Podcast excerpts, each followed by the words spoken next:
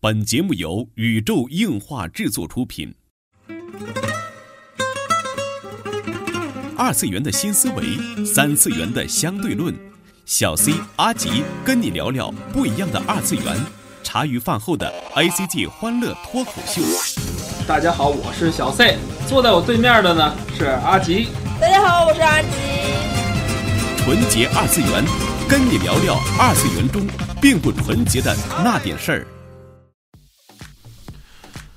纯洁二次元，跟你聊聊二次元中并不纯洁的那点事儿。大家好，我是小 Z。哎，坐在我旁边的呢，依然是地球防卫组织 EDO 动漫社的社长阿吉。大家好，我是阿吉。哎，这个话说的已经越来越顺口了哈。我们这个节目也做了这么长时间，我今天在录节目之前还跟阿吉探讨过哈。我我觉得就是，呃，听众朋友们会不会喜欢咱们这一档节目哈？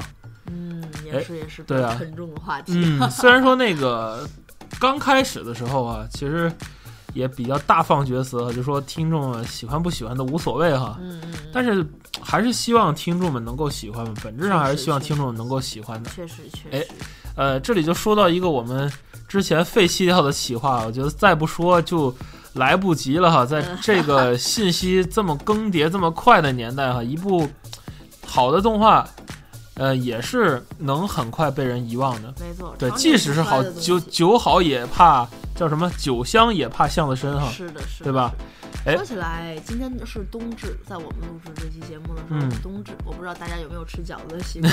我们北方是要一定要吃饺子。对对对，然后也是关于冬天，也是有关于今天要讨论的话题。嗯这，么说起来，这个世界真的马上就要被冬天所覆盖了，哦，红多大嗯是不是？嗯嗯，这样说起来，之前就是也是大放厥词，就说一定要单独做出来一期节目，对对对，咱们 好像说的上次说的那个什么 几月大保星健的时候，啊啊，还那个时候，还在那个时候，还在夏天的时候，对对对，所以我们还是遵守之前的约定哈，我们来录这样一期节目。没错没错。哎，卖了半天关子，我们要录一个什么样的一期节目呢？嗯就是关于这个东京残响，嗯，也叫也译成恐怖残响对。这样一部作品。对，然后是由导演渡边信一郎，然后嗯。监制了这部作品。没错，就是充斥了大片风格的一部很短暂的一部很短的一篇动画吧。对对对，嗯，呃虽然我不拿它当来动画来看，没错没错，呃，这是一个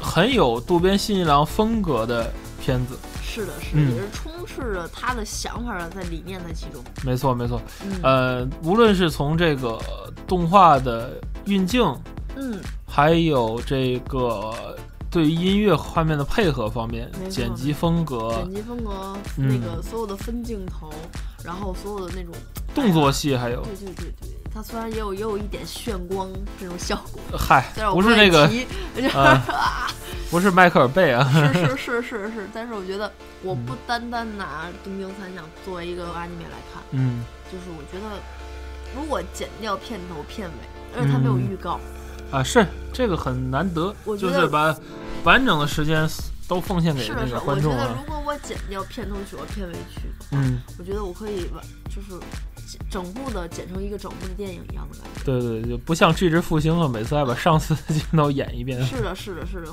晃晃来晃去。虽然说这种呃赛璐片的这种嗯兼容卡的模式的使用吧，而嗯且《这只复兴》也是仿赛璐片的感觉吧。嗯，但是哎哎，哎，且不说哈，且不说，其实咱们还说 有机会说一下《这只复兴》，也没说，等他多演几集吧，不想多演几集，说了。多演几集，多演几集，哎，嗯嗯所以《对京残响》就是完，以至于完结到现在，我的内心还是对这部片子特别哎嗯，有一种不一样的感触。对，其实很难得，就是渡边信一郎监督的东西其实并不多，哦，我觉得最出名的卡 boy 卡嘛，boy，、嗯然后而且他呃卡 boy 也是渡边新一郎和剑野大神的一个合作。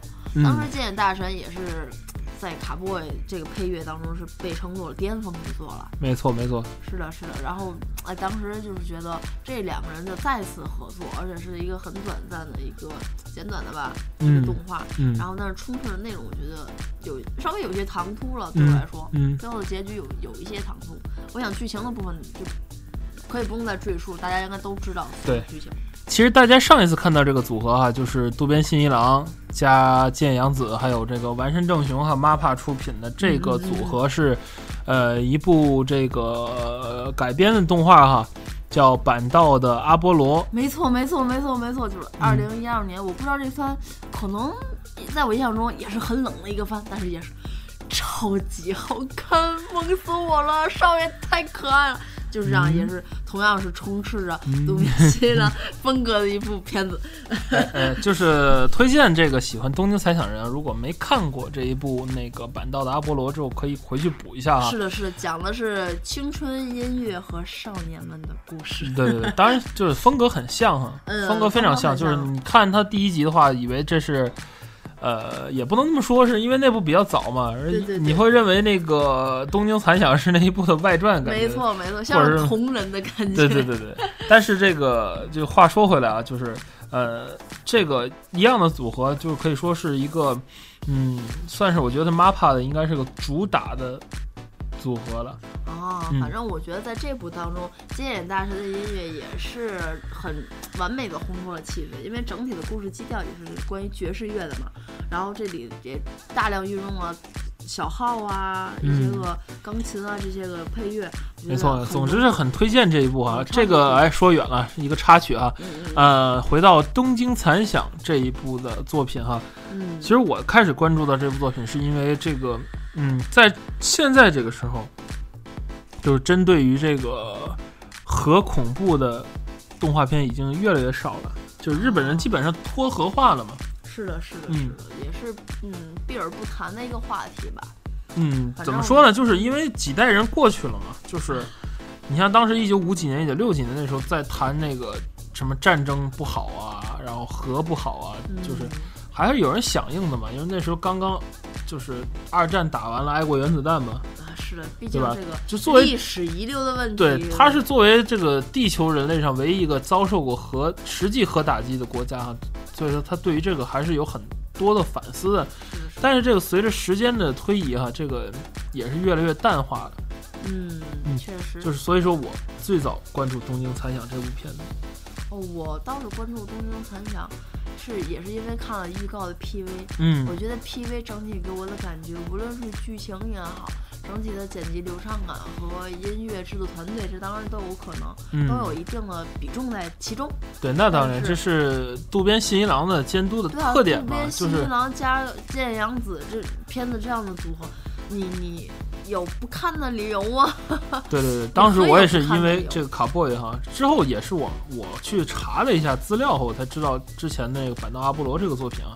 但是呃，抛开那一部作，因为那部是改编的嘛，啊，那从就是从那个原创的角度来讲哈，呃，这一部《东京残响》和这个同是原创动画的这个卡 boy 嗯哎，宇宙牛仔这部动画啊，它来对比一下它的这个特点吧。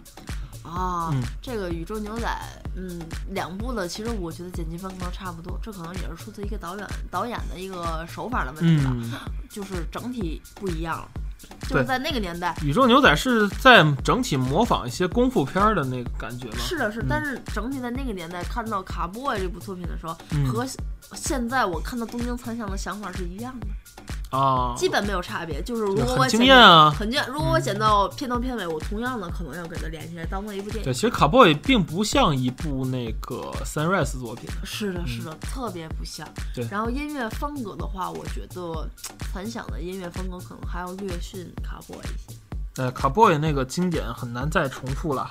没错没错，我觉得那也是剑野大神的一个巅峰之作。对，那个我觉得真的是无法比拟。嗯但是说回来，《东京残响》这部片子吧，嗯，嗯，它的很多的运镜在这其中，我不知道这样的术语正确不正确。嗯，呃，很多的运镜，我觉得真的是对，之前咱们节目就有说过嘛，他把这些一些真实景深呐、然后还有一些在影视方面表现出来很容易，但动画表现会很难的手法运用到里边。没错没错。我觉得这点真的是我为什么拿它当做一部真实的电影来看。嗯，我觉得它就是一部不能已经不能说是动画电影了，对，它不是剧场版那种形式。没错没错我觉。得就是渡边新一郎先生真的是在拍电影，嗯，只不过他的人物、他的角色、他的场景是画出来的。其实我觉得这个呃抛开画面不说哈，就是剧情的部分来讲，我觉得渡边新郎这个，因为是他原完全原创的故事嘛，嗯，没错。哎，我觉得多少哈也受到一二年的时候他做这个 BL 动画的一些影响啊。你像没有啊，人家板道上拿不做，才不是 BL 漫画呢，哦不是 BL 动画，好吧，反正励志青春故事。哎好吧，反正就是这个这一次的两个男主角嘛，嗯，然后嗯相比于这个 Cowboy 嘛，也是一直拿 Cowboy 做做这个，相比于他的那个就是男女主角的这种形式哈，啊，哎，就是不太一样了，嗯也是比较体现一种全新的一种制作思路嘛。可能这也是 MAPPA 的特点，就是嗯，一个监督在不同的这个这个社之间也是有不一样的。我觉得一个监督他，但是它有一个时代的前进感，嗯我觉得这是真实能感觉到的。我觉得在嗯嗯《星际牛仔》那个年代是真的是比较流行这种配对儿的。卡 boy 那时候他因为是这个 Sunrise 出的嘛，所以我觉得会受很多的影响。是的，是的，这倒也嗯是。但是就从从那如果 C 大这么说，从侧面也就说明了那边新一郎人家监督的一个功底和他一个内心的想法。嗯，无论在任何一个一种情况下和一种要求下，他嗯都可以百分之百的发挥出自己的想法。嗯，没错，呃，这个《东京残响》已经这个完整的播放完了哈，在九月份播放完了，嗯对呃，已经其实已经过去两个月了哈。嗯，哎，总体来说，嗯，阿吉比较喜欢哪一块儿的剧情呢？剧情类吗？嗯哎，都都，我要说都喜欢，会不会被抽？嗯，就是比较深刻的一两个桥段吧。啊，比较深刻的印象大概是，嗯、第一次爆炸的时候，就是两个人去参加休学旅行，就是特意去转学，然后去休学旅行，嗯，然后走在楼道间哦，就是爆炸那个大楼的时候。爆炸大楼的时候，然后那一幕对于我来说很惊讶，嗯，就是整体，呃，奈一去执行完整个任务，然后离开，就是比较行云流水呗。对，就是真的是惊艳到我了。无论是作画，然后整体的运镜感，就是整体的内心的这种嗯表现，没错哎，，哎，真的是把我震撼到了。而且他最后的卡顿也是让我很揪心的。嗯嗯嗯，就是 Lisa 从上面跳下来的时候，嗯，然后就是故事结束，就是哇，天哪！就是我觉得对，不够看。真的是很不够看。对，这个确实当时播的时候给人很多惊艳的。没错，这是嗯这是第一集的第一个部分，没错。就是他已经完全勾起了看到人的欲望了，和想嗯。我是觉得这个是 Five 这个角色登场之后，嗯到达了一个小高潮的故事。啊，确实是，嗯，也是更深入的讨论了。对，因为之前主角基本是无敌的嘛，嗯，对对对太强了，也没有竞争对手啊。嗯是的，直到这个同样是这个呃，研究所里，然后选拔出来的这些孩子当中嗯，也是唯一的一个被挑走的这么一个实验成功的人。没错，而且最后的这个剧情非常令人惊异哈。是的，是的，是的，完全收不住了，感觉就是嗯，我 我没想到会是这样的一个结局。这个结局哈，我们先不表哈。这个有的听众朋友可能还真的没有看过这部，嗯，嗯，我也不太清楚为什么这样一部作品，嗯的人气，并比不上同期的一些作品，好奇怪啊。哦，我也是有这种对，可能是我们俩的看番都是比较冷的番哈，哦，也有可能哈。NT 好像就不看。哦，啊小英也不看。是的，是的，嗯，是比如说这个，举几个例子哈，比如说特别火的几个《刀剑神域》，的，呃，没看过没。看过，呃，什么什么约会什么大作战没看过，，Date Date Life 哈，没看过。没看过。哎，嗯，我也没看过，L L 我也没看过，但是阿奇看过，阿奇很很喜欢。哎，就是我们看的番可能比较冷，但是嗯，再一次推荐吧，这算是。我们上一次在这个七月新番特辑里边啊，已经推荐过这一部作品了。这次我们再一依旧次还会依旧还是推荐这一部这部作品。也是一部良心作，大家看下来的话，应该压力不会很大。对我们现在就尽量不剧透的情况下，给大家说一些对，这个。就是大家看过了，依然会知道我们在说什么；没看过的也不会影响你们继续观看。对对对对，忍不住就会给你们剧透一两个点。嗯嗯嗯包括我觉得到后期的剧情，嗯包括一个十二的一个心境的转换，我觉得也很重要。嗯。就是他真的是对不过我觉得这一次女主角从头废到尾，没起到什么作用。很捉急，真的是很嗯捉急。这个是真的不太一样了。嗯和和卡 boy 感觉完全相反。对对，卡 boy 里边那个女主角很靠谱嘛。因为这次真正的主角并不是 Lisa，也并不是这个女主角，她只是一个见证人，作为一个剧情的时间轴上的连需要这么个人，就需要这么个人。需要这么个人嗯而已。对来贯穿，其实说到底，所以说这个片儿还是主角就是那三个男人的故事嘛，这片儿是 是是还是那三个男人故事，警官和这个这两个这两位三个人是的故事。没错没错。呃，还有一个点，我觉得这个动画做的比较有意思的地方，就是这个呃有一些跟神话背景结合的谜题设定。啊，嗯，这个我觉得需要，嗯，大家整个团队里有大量的运用知识，而且我不知道 C 大大你有没有仔细的看过 OP，嗯就是 OP 当中，呃，基本上都是关于 VON 这个词的解读。哦，嗯，此话怎讲？呃，为了不说剧透的话，嗯，呃，就是 VON 它有一定的，其实没关系，就预告片里有的你可以说的。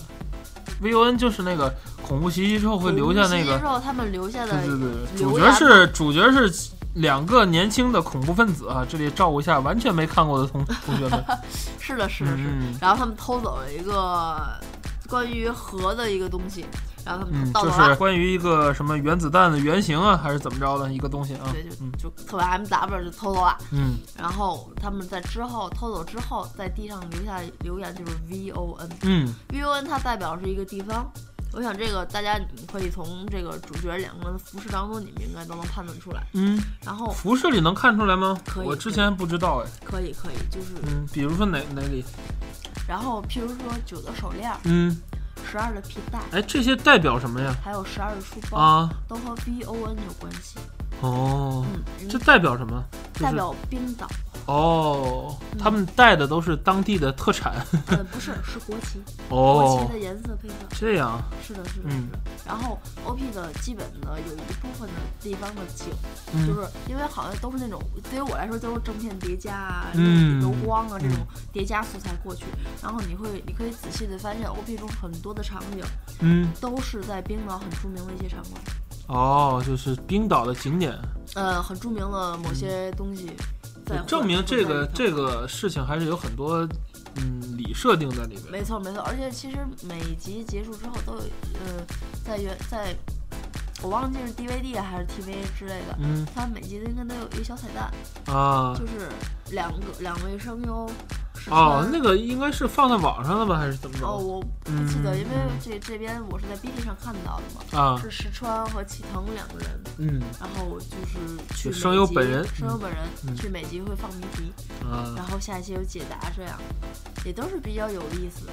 对，就利用互联网的一个互动活动呗。哎，是的，是的，嗯。而且，嗯，在这部当中的声优阵容也是很强大的。嗯，石川介人，石川介人先生，石川介人之前还配过什么其他？的？呃，石川介人之前配过同期的一个很有名的运动番排球，啊，小排球，小排球，嗯。嗯，影山，我想大家应该都很熟悉了，王者影山，王者影山，嗯，嗯嗯嗯，影山飞雄就是石川健人配的，哦。嗯，，然后呢，十二声优也在同期，嗯。在 很有很著名的运动番嗯。排球里，哦，还是小白球啊，配的山口，这样，嗯，就是会大叫特别萌的山口小天使，会叫 Key 的山口，所以他这两部的话，也嗯。曾经有人画过这样的同人，也是联动性的，我画过排球和这个东京残响的同人吗？有换换服的这样的同人图。哦，嗯，なるほど因为他们都是一个队的嘛，嗯那、你可能没看过，他们都是一个队的嘛，还真没看过排球，嗯都是乌野的嘛。然后他们就是一个是主力九号，一啊个是山口是十二号嘛。嗯，然后也也也有这样的梗在里边，然后咱们也换了，也有人画这种换服啊，这种嗯也是很有爱的。 嗯，嗯哎，再回到这个《东京残响》这一部动画哈，嗯刚才我们从几个方面说这部动画的一些个特点啊，一个是监督的团队，没错，呃监督的魂在里边。对，还有一个这个故事剧情哈，当然这也跟监督分不开，因为是他自己的完全的。